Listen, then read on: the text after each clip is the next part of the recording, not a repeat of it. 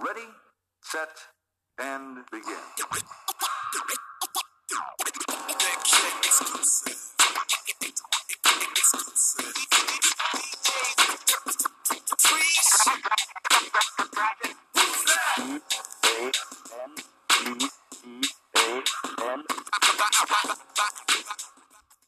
Hola y bienvenidos al primer episodio de este podcast llamado Informalmente. Mi nombre es Carla García y el día de hoy estaré hablándoles de un tema que todos los estudiantes deberíamos de conocer, el estrés académico.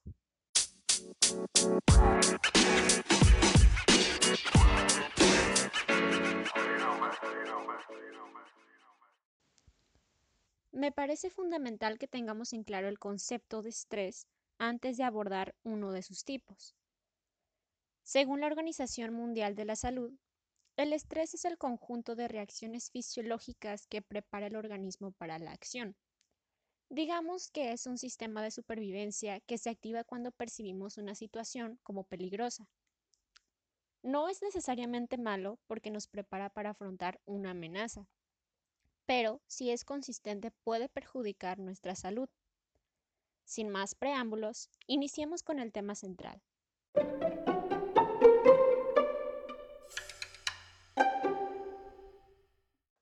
Aunque no existe un consenso general sobre este término, Arturo Barraza Macías, profesor investigador de la Universidad Pedagógica de Durango y uno de los primeros en investigar el estrés académico en México, lo define como un proceso adaptativo y psicológico que puede presentarse cuando el alumno se encuentra sometido a demandas valoradas como estresores.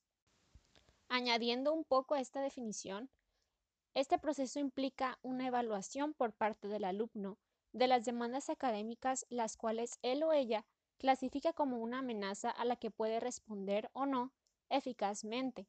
Hablamos de un sentimiento de capacidad y autoconfianza. Estas demandas, también conocidas como agentes estresores, son muy comunes y se dividen en tres grupos. El primer grupo está relacionado con los procesos de evaluación.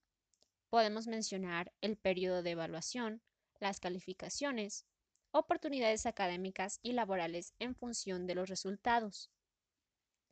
El segundo grupo está relacionado con la sobrecarga de trabajo. Excesivas horas de clase, constante demanda de trabajos, dificultad para llevar a cabo actividades extracurriculares o de socialización por falta o mala organización de nuestro tiempo.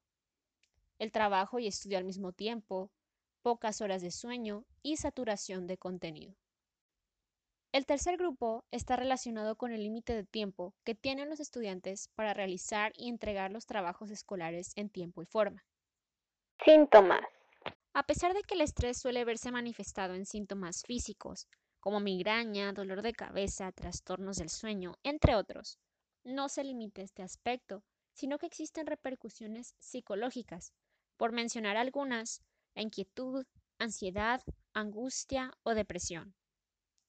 También hablamos de consecuencias de tipo comportamental, por ejemplo, el desgano, aumento o reducción en el consumo de alimentos, morderse las uñas, entre otros.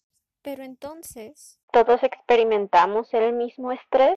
Cabe destacar que el umbral de estrés es diferente para cada estudiante. Algunas personas se adaptan con mayor facilidad que otras. Por lo tanto, la intensidad con la que el estrés los afecta está en función de su grado de tolerancia a estímulos considerados estresores, y no todas las demandas son consideradas estresores para todos los educandos.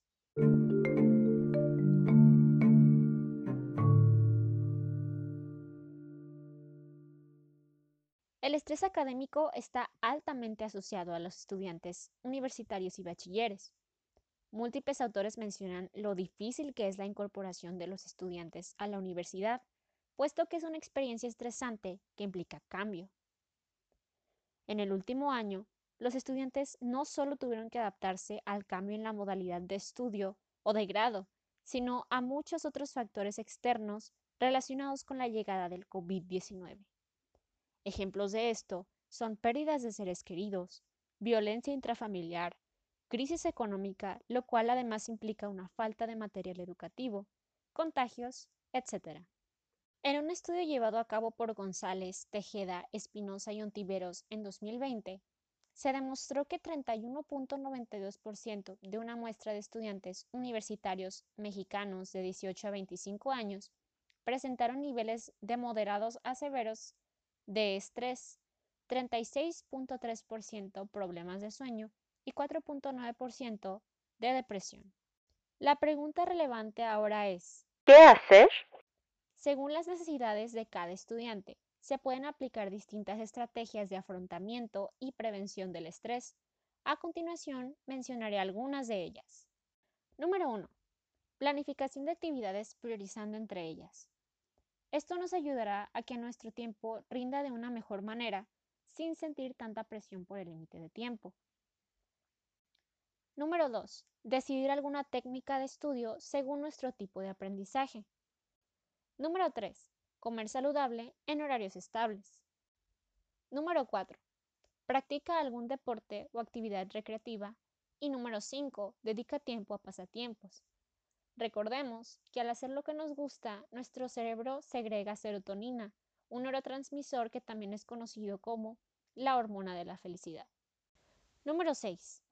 Mantén ciclos de sueño estables. Esto es muy importante, ya que influye en nuestra atención, rendimiento y estado de ánimo, además de que pocas horas de sueño contribuyen al desarrollo del trastorno depresivo. Número 7. Recibe y da ayuda. Ten la confianza de expresarte cuando estés pasando por una situación de estrés, ya que encerrar tus sentimientos o pensamientos solo para ti simplemente hará que te estanques o que se empeore la situación. De igual forma, sé empático y si alguien quiere expresarte cómo se siente, escúchalo.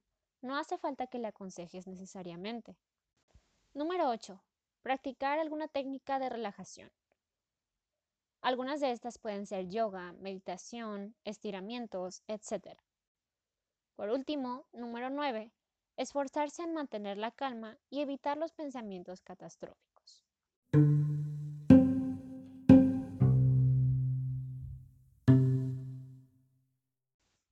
Estudiantes nos esforzamos por obtener buenas calificaciones, lo cual no está mal. Pero cuando toda nuestra vida gira en torno a ello, sin distracciones o descansos, corremos peligro de vivir en un estrés constante.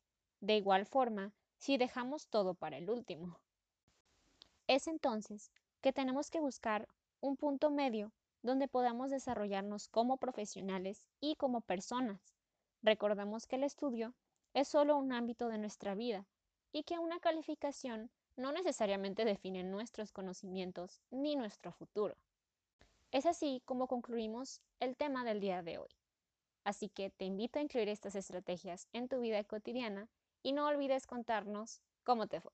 Cuídate mucho, toma agua y nos vemos en el próximo episodio de Informalmente. Hasta la próxima.